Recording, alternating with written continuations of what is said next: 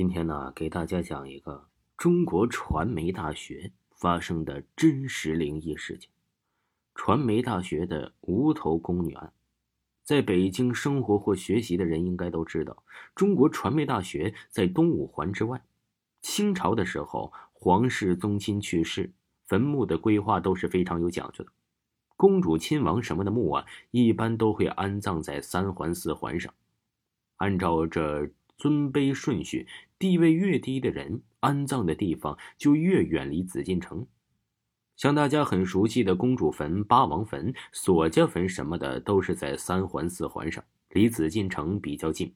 但到了五环以外，一般呢就埋葬着宫女、太监等等地位比较卑贱的人了。所以我们的学校啊。就很荣幸摊上了这样的一块地界，所以在我们的学校南院就栽种着一片林子，叫做核桃林。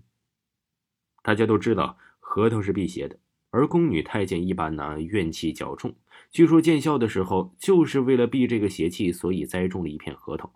这一片林子呀，在中国传媒大学非常有名，以至于广院的论坛都叫做核桃林。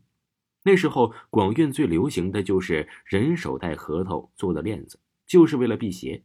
听师哥师姐说呀，原来核桃林那边是琴房，经常发生诡异的事情，但大部分我记不住了，就记住一件事：说一个师姐有天晚上在琴房练琴。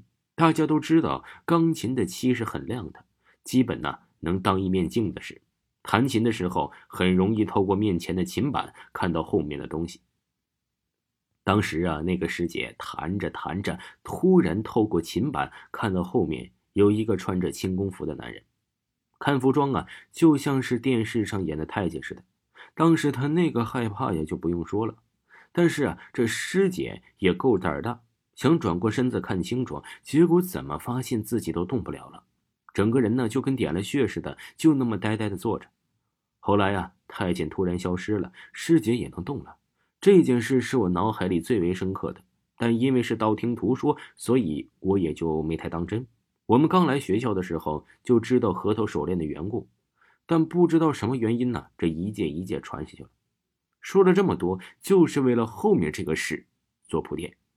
现在想起来啊，还觉得瘆得慌。但我以人格担保，绝对是真实的。就像开头说的，为了避免混淆，一下子事情都用第一人称叙述。大二的时候啊，我男朋友来看我，我是外地的，不在北京上学。我男朋友啊，按很多鬼友的说法，就是有些通灵，他总能看到大家看不到的东西，好多次都把我吓得半死。关于他的这些事情，如果大家感兴趣啊，以后可以慢慢说。只要知道他通灵，而且是不骗人的，那就行了。因为是外地的，一来北京啊，看我一次很不容易，所以当他假期休完要回去的那一天。因为不舍，半夜十二点还在学校里晃悠，但因为他快走了，我心里难免不舒服，所以就跟他吵了一架。他也是那种很倔的人，不肯让着我。我赌气的坐在学校北边的碰水池边上，也不理他。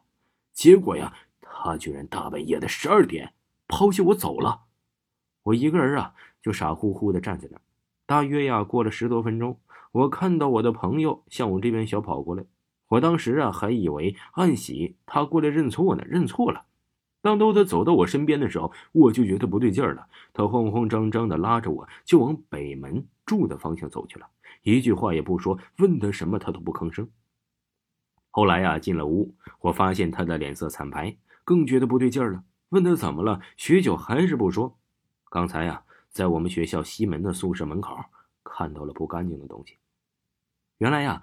当时跟我吵完架，我在北院，他就一路往南走，走到西门口，也就是我们学校最中间的那排女生宿舍楼门口，他突然呢有一种很不好的感觉。以前他每次看到不干净的东西之前，都会有这种感觉。大家都知道，一般一栋宿舍楼都有一个总门，也叫楼门，而我们学校的楼门呢是玻璃的，也就是外面能看到里面。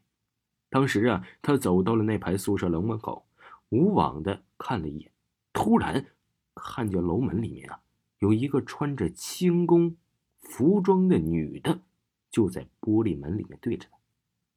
更恐怖的是，他看到那女的呀没有头。虽然以前他也看过，但从来没有这么清晰和恐怖，吓得他马上往回走。就在这时，那个女人马上朝他走过来，说是走，还不如说是飘呢，因为没有腿。就在经过他身边的时候，那个女人用手指甲划了一下他的手，而他的手上真的出现了一道口子。这下他吓得更深了，因为这是第一次有鬼伤害了他，所以他才慌慌张张的拉住我就跑。而且值得一提的是，之前我从来没有跟他提过我学校有什么宫女太监的事。他拉我回去的时候啊，在我们租房的楼下长椅上坐了会儿。那个小区因为是新建的小区，设施很好，即便是凌晨也有路灯。当时我坐在长椅上，他蹲着地上对我的方向喘气儿。突然，他拉住我说：“你别转头。”后来呀，也是到了出租屋，他才跟我说，当时啊，他看到我后面有一个很大的十字架，他看到一个男的被吊死在上面。当然，那个不是耶稣，是吊死了个人。那天晚上真的是惊魂到不行。后来呀，我每次经过那排女生公寓楼的时候，看到女生从那个玻璃门里进进出出，我都觉得恐怖的不行。幸好我不住里面，每晚进出都是煎熬啊。